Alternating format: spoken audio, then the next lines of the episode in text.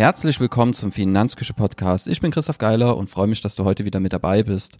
Unser Thema heute, wir blicken auf das Jahr 2020 zurück, bei dem es bei uns ja zu einem starken Umsatzrückgang kam und zu einem drastischen Gewinneinbruch.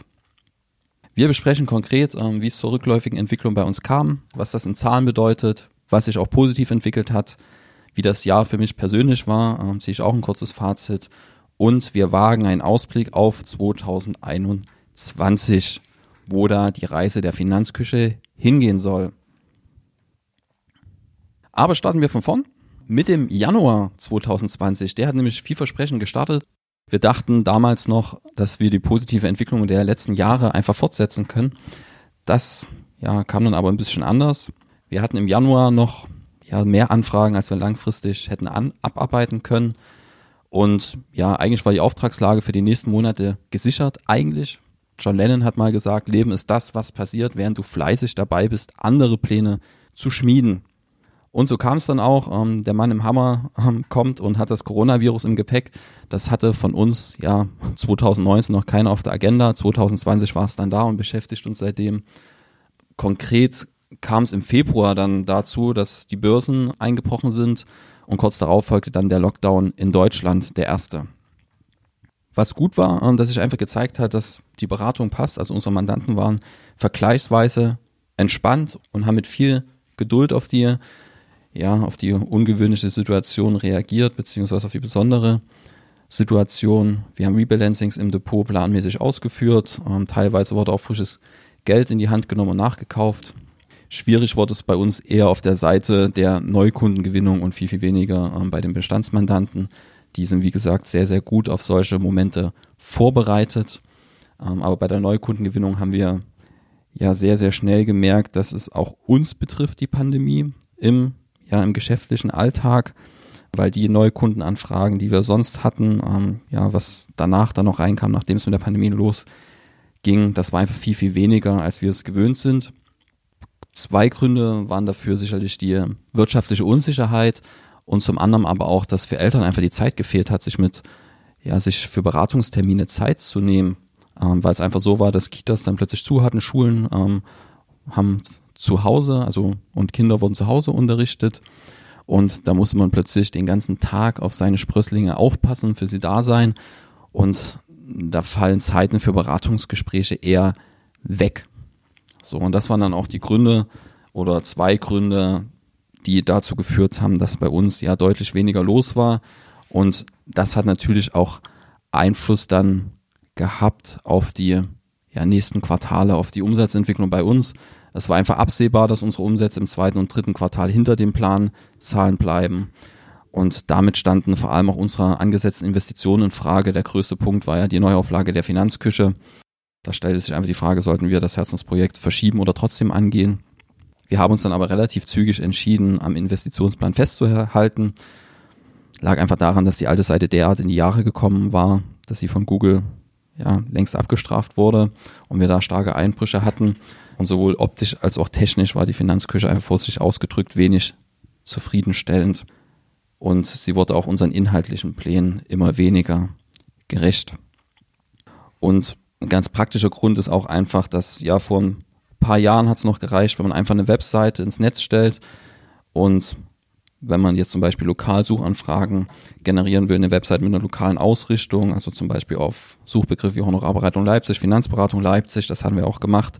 Ähm, da hatten wir eine extra Webseite für unsere Dienstleistung und damit konnten wir dann relativ einfach ja, Neukunden gewinnen, wenn man da noch ein paar gute Bewertungen dazu hatte.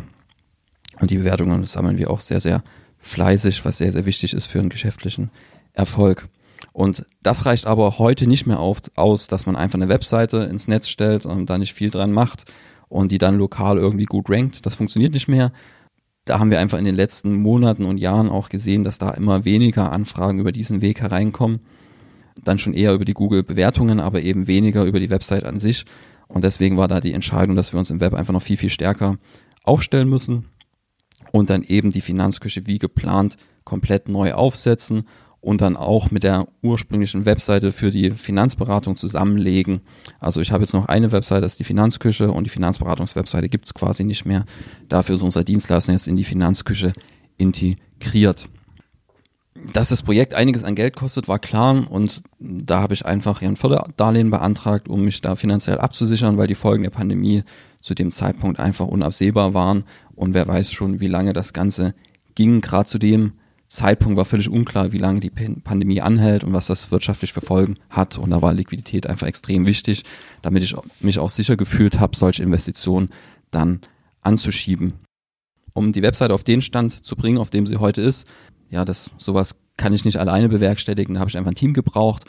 Und für die Umsetzung des Vorhabens habe ich mir dann ja verschiedene Spezialisten besucht. Das ist zum einen der Steven Petter, mit dem ich die Projektsteuerung gemacht habe und die Positionierung. Und später kamen dann noch ähm, Spezialisten für Design, Webentwicklung, Suchmaschinenoptimierung, Hosting und Hardware dazu. Und Luise kennt ihr ja mittlerweile schon, die konnte ich dafür begeistern, mich bei der Content-Produktion zu unterstützen. Das erste, was ich umgesetzt habe, war zusammen mit Steven ähm, die Positionierung. Ähm, dort haben wir einfach an der Vision für die Finanzküche gefeilt, also das, was ich eigentlich schon die ganze Zeit gelebt habe, das einmal an Worte zu gießen ähm, herausgekommen ist am Ende, dass unsere Vision ist es einfach, den Wandel hin zu einer fairen und verantwortungsvollen Finanzbranche zu fördern. Wie wollen wir das erreichen? Ähm, am Ende mit unserer Mission und die ist, eine faire Finanz- und Lebensplanung für alle zu ermöglichen, die ihre Potenziale entfalten möchten. Ja, und in den Dienst stellen wir einfach die Finanzküche und unsere tägliche Arbeit auf dieser Basis, also auf der Vision, Mission und auf unseren Werten, die wir herausgearbeitet hatten, konnten wir dann alles weitere aufsetzen. Also der Designer hat dann die Corporate Identity daran ausgerichtet und wir haben die Webseite komplett neu konzipiert. Da wird es noch einige Neuerungen 2021 geben und die genau unserer Mission und Vision eben langfristig gerecht werden. Was klar ist, dass so ein Projekt, so wie es da steht, extrem viel Zeit kostet. Und da hat es mir sehr in die Karten gespielt, dass unser Sohn dieses Jahr beziehungsweise nicht dieses Jahr, jetzt haben wir schon 2021, sondern 2020 dann in den Kindergarten gekommen ist. Dazu hatte ich auch schon Podcast gemacht. Es hat zwei Jahre gedauert, um Kindergartenplatz für unseren Sohn zu finden und mit dreieinhalb ist er dann das erste Mal in die Kita gegangen. Das war im August 2020. Und mit dem Schritt habe ich natürlich einiges an Zeit gewonnen, dass ich einfach zum Beispiel in solche Projekte wie die Finanzküche reinstecken kann. Diese zusätzliche Zeit und die habe ich auch gebraucht. Ansonsten wären wir heute noch nicht dort, wo wir jetzt sind. Also im August kam er in die Kita und im September dann schon ähm, liefen die Vorbereitungen auf die Finanzküche beziehungsweise auf den Relaunch der Finanzküche auf Hochtouren. Parallel dazu habe ich dann die, die Markenanmeldung gemacht für die Finanzküche als Wortmarke. Und die habe ich sehr, sehr umfassend gemacht. Also für Finanzberatung, für Küchenartikel, für Podcasts, für Videos und so weiter und so fort. Also alles, was man sich vorstellen kann. Und da habe ich ein bisschen geschwitzt bei der Markenanmeldung. Das habe ich auch mit anwaltlicher Hilfe gemacht, weil es da einfach auch sein können, kann, dass man sagt, okay, und das ist Deutsche Markenpatentamt dort einfach sagt, nein, die Marke ist so nicht schutzfähig, gerade für Bereiche, die im Wort mit drin stecken, weil Finanzen ist ja allgemeiner Sprachgebrauch und Küche eben auch. Und die Neuschöpfung besteht dann darin, Finanz und Küche miteinander zu verbinden. Und deswegen ist es aus unserer Sicht schützenswert gewesen und aus der Sicht des deutschen Marken- und Patentamts dann eben auch, was aber vorher halt völlig unklar ist. Man reicht diese Eintragung an zur Marke und dann kann es aber auch sein, dass ja, das einfach abgelehnt wird. Und das war gar nicht so unwahrscheinlich. Wir sind aber voll auf Risiko gegangen und haben eben Bereiche von Finanzplanung, Anlageberatung, Küche, alles mit angegeben, beziehungsweise für all die Bereiche einen Antrag auf Schutz gestellt.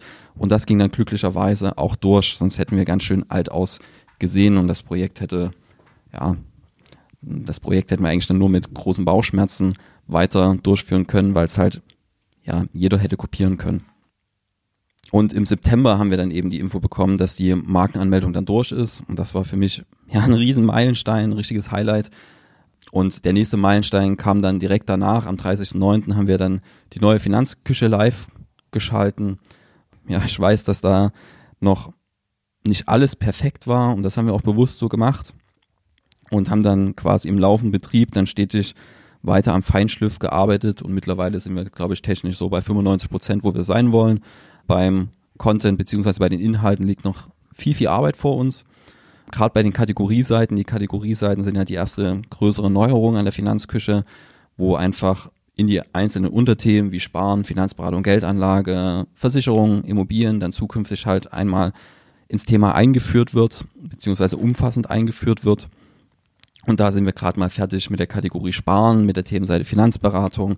Geldanlage befindet sich gerade im Aufbau und ich werde mich dann zeitnah noch um den Bereich Altersvorsorge kümmern. Also da gibt es noch einiges zu tun. Parallel dazu überarbeite ich gerade alte Artikel und erstelle eben gemeinsam mit Luise neue. Versuchen ja jetzt jede Woche wirklich einen neuen Artikel mit Podcast online zu bringen. Genau deswegen bin ich froh, dass jetzt zum Beispiel Luise mit dabei ist, äh, weil ganz alleine würde ich das nie und nimmer schaffen.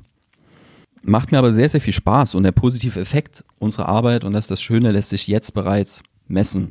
Ich habe auf dem Textbeitrag, den ich dir gerne verlinke, also einen Textbeitrag zu dieser Podcast-Episode hier, habe ich mal einen Auszug aus der Google Search Konsole ähm, beigefügt, wo man die Entwicklung der Google-Klicks nachverfolgen kann für seine Website. Und dort sieht man sehr, sehr schön den Entwicklung des Jahresverlaufs. Zum Anfang des Jahres ging es bei uns bergab. Ähm, das war aber eher ein technisches Problem. Das hatte ich, glaube ich, in einer anderen Podcast-Episode schon angesprochen. Ähm, da haben wir ein Update gefahren für die alte Finanzküche und da hat irgendein Plugin, wir wissen immer noch nicht welches, hat die komplette Seite auf nur Index gesetzt, so dass die Seite für Google nicht mehr auffindbar war, beziehungsweise Google signalisiert hat, hey, ich will nicht mehr gefunden werden. Und da ist unsere Suche natürlich komplett eingebrochen. Das sieht man dort auch in der Search-Konsole. Ähm, als wir das Problem gefixt haben, kamen die Rankings zum Glück relativ schnell wieder. Und wir hatten dann sogar mit Beginn der Pandemie ähm, Ende Februar ging es dann steil nach oben, weil dieser Dirk Müller Artikel, den wir veröffentlicht haben und den ich auch stetig ausgebaut habe, sehr, sehr gut rankt und die Nachfrage nach diesem Fonds extrem hoch war im Februar, März 2020. Lag einfach daran, dass der ja, wo die Märkte eingebrochen sind, sehr, sehr stabil geblieben ist. Danach hat er zwar schlecht performt, aber in diesem Moment hat er halt für viel Aufsehen gesorgt und da ging die, das Suchvolumen durch die Decke im Vergleich zu vorher. Das ist aber natürlich was, das nicht dauerhaft aufrecht zu erhalten ist und man sieht dann sehr schön in der Grafik, ähm, wie gesagt, kannst du einfach auf dem Textbeitrag dann auch sehen, wie es dann danach nach unten geht und zwar auf ein sehr, sehr niedriges Niveau im Vergleich zu vorher. Und da habe ich auch mit den Suchmaschinen-Spezialisten gesprochen, der uns in der Off-Page-Optimierung, also außerhalb der Webseite, dort ein bisschen unterstützt. Und der hat auch festgestellt, dass für verschiedene Bereiche, also Finanzen fällt da mit darunter, dass sich das komplette Suchverhalten der Menschen, also uns, unser Suchverhalten als Bevölkerung komplett geändert hat in der Pandemie und einzelne Bereiche halt gar nicht mehr so nachgefragt werden, dafür andere halt mehr. Und ja, liegt einfach daran, dass es halt, wir standen da vor ganz anderen Herausforderungen, als vielleicht in dem Moment, in diesem konkreten Moment, uns um unsere Finanzen zu kümmern. Wir mussten, standen erstmal Fragen, Gesundheit im Vordergrund, ähm, wie regeln wir die Betreuung unserer Kinder. Und das hat man einfach im Suchvolumen gesehen. Und im Umkehrschluss heißt das auch, was bedeutet das, wenn so ein Suchvolumen so niedrig ist für eine Branche? Das bedeutet, dass weniger Nachfrage in der Branche besteht. Und das hat sich letztlich darin ausgewirkt, dass wir einfach viel, viel weniger Neuanfragen als üblich hatten. Und das ist natürlich mittelfristig und langfristig fürs Geschäft nicht gut. Das bedeutet, dass die Umsätze runtergehen und das haben wir in Q2, Q3 auch gesehen, die schwächer waren als Q1 sogar noch. Wobei Q2 normalerweise, also das zweite Quartal, eigentlich ein gutes Quartal ist. Das dritte Quartal ist dann vielleicht ein bisschen schlechter, weil da der Sommerurlaub drin liegt. Aber insgesamt Q2, Q3 sehr, sehr wenig zufriedenstellend, vor allem weil wir eigentlich mit Wachstum gerechnet haben und es aber eher zurückging. Und was meine ich jetzt damit, dass man den Erfolg unserer Arbeit schon messen kann, beziehungsweise die Auswirkungen unserer Arbeit? Das sieht man, wenn du in die Grafik der Klicks reinschaust, siehst du einfach, dass sofort mit Neuauflage der neuen Webseite gehen die Klicks nach oben. Also am 30.09. haben wir die neue Webseite, ähm, ich nenne es jetzt mal scharf gestellt und online gestellt und mit Online-Stellung ging das Suchvolumen wieder nach oben. Und das ist ein sehr, sehr schönes Feedback in dem Moment. Und wir sehen einfach jetzt Tag für Tag, dass es mehr wird und dass sich die Arbeit, dass die Arbeit wirklich ankommt. Und im Umkehrschluss bedeutet das auch, dass unser Anfragevolumen wieder hochgeht und ich sehr, sehr optimistisch fürs neue Jahr bin. Wir können das sogar schon im vierten Quartal, hatten wir schon sehr, sehr gute Zahlen wieder. Das hatte aber neben dem Relaunch der Finanzküche noch zwei andere Effekte. Nummer eins waren Nachzieheffekte. Wir hatten, ja, oder wir standen am Anfang des Jahres vor der Herausforderung, dass mit der Pandemie sicher geglaubte Aufträge einfach hinten angestellt wurden von Mandanten, ähm, weil sie ja logischerweise erstmal das Geld so für sich als Sicherheitspuffer zurückhalten wollten, was die Beratung dann eigentlich gekostet hätte und weil eben die Problematik war, dass Eltern gar keine Zeit mehr hatten, weil sie auf ihre Kinder aufpassen mussten und diese Aufträge sind dann später teilweise nachgekommen. Und was wir auch beobachten, dass die Menschen ja am Ende zu einer neuen Normalität zurückgekehrt sind und sich quasi auf das Leben mit der Pandemie, mit dem Virus eingestellt haben. Und auch wieder solche Themen wie die eigenen Finanzen jetzt eben an der Prioritätenliste hochgenommen haben. Weil am Ende ist es ja ein sehr, sehr wichtiges Thema. Gerade in so einer Zeit sollten die Finanzen einfach gut aufgestellt sein, damit man gut durch solche Zeiten durchkommt. Was für mich in dem Kontext im Relaunch der Finanzküche ein Riesenthema war, war eben diese alte Finanzberatungswebsite abzuschalten und auf die neue Finanzküche umzuleiten. Also wir haben jetzt auf der Finanzküche den Extrabereich für die Honorarberatung eingerichtet und da hatte ich Riesenbauchschmerzen, weil viele unserer neue Anfragen, gerade regional, eben über diese alte Website, die wir abgeschaltet haben, komplett ähm, über die Website eben kamen viele Neuanfragen rein. Und da bestand schon das Risiko, beziehungsweise ich hatte Angst davor, dass das einfach komplett wegfällt, wenn wir die Seite abschalten. Aber dort habe ich dann einfach auch dem Rat von unserem Spezialisten in dem Bereich dort gehört, der gesagt hat, ja, auf jeden Fall zusammenlegen, die Seiten unterstützen sich dann gegenseitig und wir konnten dann die lokalen Rankings auch übernehmen mit der Finanzküche ähm, von der alten Webseite. Das hat sehr, sehr gut funktioniert und da hat sich einfach bezahlt gemacht, dass wir uns für die verschiedenen Bereiche eben Spezialisten gesucht haben, die uns dort beim Relaunch unterstützen.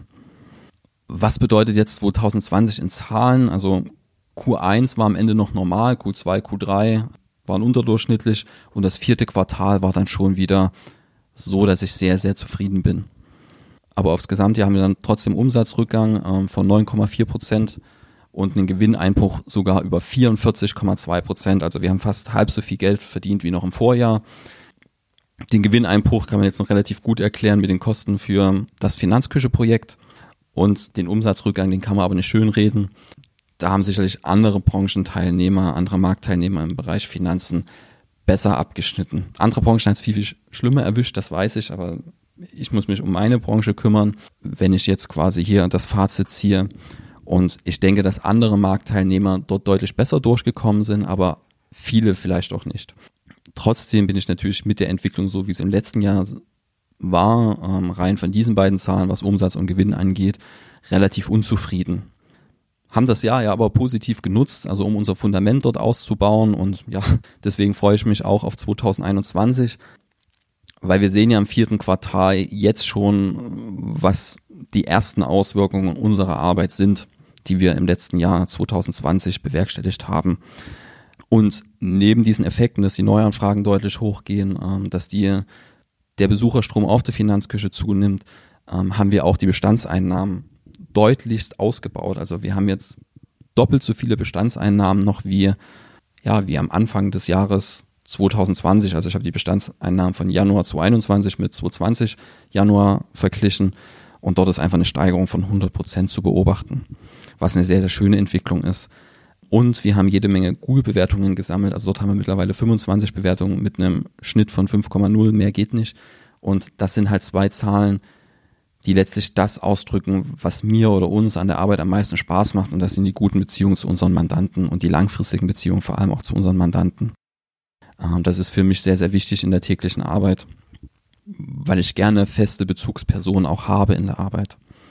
Kurz zu meinen privaten Finanzen, ähm, wenn es den einen oder anderen interessiert. Ähm, auch dort habe ich mein Jahresziel leicht verfehlt, also auch Finanzberater sind dort nicht perfekt hatte eigentlich Vermögenszuwachs von 12.000 Euro angestrebt. Am Ende waren es 10.000 Euro und 368 auf dem Euro genau. Also knapp 1.600 Euro weniger als eigentlich geplant. Ähm, also auch dort kann ich nicht voll zufrieden sein. Aber das Ziel war auch relativ hochgegriffen, weil ich meine Privatentnahme jetzt nicht gesteigert habe dieses Jahr. Lag einfach daran, dass ja, wir ja sogar wenig, deutlich weniger Gewinn als noch im Vorjahr hatten. Also das ist für mich okay generell ist mir das jetzt sowieso nicht so wichtig, was da aktuell passiert bei den privaten Finanzen. Das läuft halt durch. Ob ich da jetzt 800 Euro oder 1000 Euro Überschuss im Monat habe, ist fast schon irrelevant, weil es bei mir gerade wirklich darum geht, das Berufliche noch auf eine andere Ebene zu heben. Und da werde ich dann irgendwann noch ganz andere Sparraten vermutlich haben. Und dazu werde ich dann nochmal kurz beim Ausblick 2021 zu sprechen kommen, was da eben beim privaten Vermögensaufbau auch geplant ist. Ähm, weil da gibt's dann am Ende auch wieder eine Besonderheit, die ich dort als Selbstständiger beziehungsweise als Unternehmer dort nutzen kann. Kurz zur privaten Auswirkung der Pandemie 2020. Da hat Corona natürlich auch alles durcheinandergewirbelt 2020. Ich hatte da Klettern, also beziehungsweise Bouldern, hatte ich dort für mich als neuen Sport entdeckt 2019, war da begeistert dabei und das natürlich fast komplett flach gefallen. Ich war, glaube ich, vier oder fünf Mal in der Kletterhalle. 2020 liegt einfach daran, dass man eben eine Kletterhalle dort braucht. Also ich fahre nicht ins Gebirge, sondern in die Halle, ähm, lebe ja an der Leipziger Tieflandsbucht ja, das ist einfach komplett weggefallen und nicht nur das Bouldern ist weggefallen, beziehungsweise das Klettern, sondern im gleichen Atemzug haben auch alle anderen sportlichen Aktivitäten gelitten. Lag einfach an den harten Einschnitten im Alltag, wenn man dann, also wenn die komplette Tagesablauf über den Haufen geworfen wird, ähm, man teilweise im Lockdown ist oder auch in der Quarantäne. Wir waren acht Tage in Quarantäne, weil ein Kind im Kindergarten unseres Sohnes positiv getestet war auf Corona. Und das ist schon wirklich heftig. Da darf man ja nicht mal mehr die Wohnung verlassen. Und da unser Wohnraum sowieso schon knapp bemessen ist, ist das so eine Ausnahmesituation. Und da heißt es irgendwie gemeinsam ähm, überleben, nenne ich es jetzt mal. Also auch psychisch gesund durch so eine Zeit durchzukommen. Und das Erste, was dort gelitten hat, waren die ganzen Sportroutinen, die ich mir angewöhnt hatte. Und ja, ich glaube, vom Fitnesslevel her bin ich deutlich unter dem, wo ich noch 2019 stand und das ist was, was 2021 privat auf jeden Fall besser werden soll. Ähm, und dann steht vermutlich Ende des Jahres dann noch ein Umzug an, Ende 2021, weil wir einfach merken, dass unser Sohn so langsam dann doch mal ein Kinderzimmer ganz gut gebrauchen könnte. Also das kurz ähm, zu 2020 bei mir privat. Ein Ausblick für 2021 ähm, fest eingeplant ist dort ähm, GmbH-Gründung Finanzküche und GmbH-Gründung Vermögensverwaltende GmbH. Und das meinte ich, wo ich gesagt habe, okay, ähm, ob ich da jetzt aktuell 800 oder 1000 Euro Überschuss habe, ist mir gar nicht ganz so wichtig. Ich werde mir sowieso immer nur ein gewisses Gehalt auszahlen ins Privatvermögen rein und werde dann einen Großteil eben in diese vermögensverwaltende GmbH schieben, mit der ich einfach dann auch neue Geschäftsmodelle aufbauen kann, mit der ich ein Stück weit vielleicht schneller Vermögen aufbauen kann, als wenn ich ins Privatvermögen mit reinnehme. Und da wird ja der eigentliche Vermögensaufbau bei mir dann passieren. Neben den beiden GmbH-Gründungen ähm, stehen da noch zwei große Neuerungen ähm, für die Finanzküche-Website an. Da will ich jetzt aber noch gar nicht so sehr in die Details gehen, weil wir da auch noch in der konzeptionellen Arbeit so ein Stück weit stecken. Also ist schon ziemlich klar, wo die Reise hingehen soll, aber wie wir es halt im Detail umsetzen, ist noch unklar und auch der genaue Zeitpunkt. Das wird auch noch mal ein bisschen Geld kosten. Und jetzt wird es erstmal die ersten ein, zwei, drei Monate im neuen Jahr darum gehen zu schauen, okay, wie läuft das Jahr an, ähm, wie ist der finanzielle Spielraum und was können wir dann mit dem Geld konkret Positives bewirken.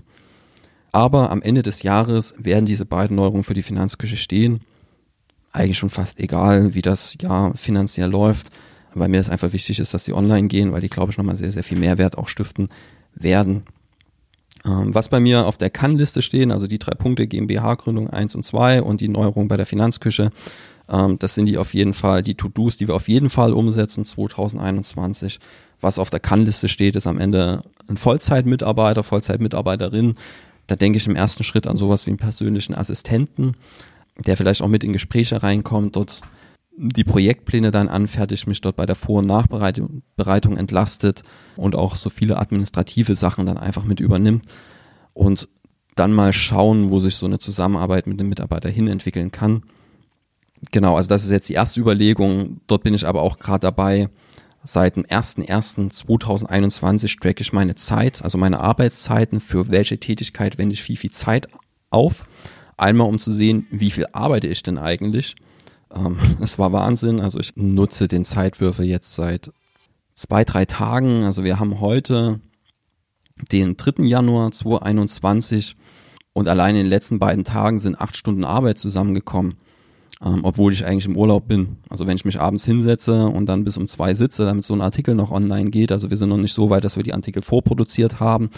Aktuell sind wir noch voll in dem Modus, wir müssen jetzt, also wir produzieren jetzt und das geht halt direkt live, weil wir halt so viel zu tun haben, dass wir aktuell noch nicht im Voraus produzieren können. Und das läuft eben manchmal darauf hinaus, dass man dann abends, wenn das Kind im Bett ist, 20 Uhr, dass man dann noch vier, fünf, sechs Stunden sitzt und sowas fertig macht. Ähm, so ein Artikel oder auch so eine Podcast-Episode.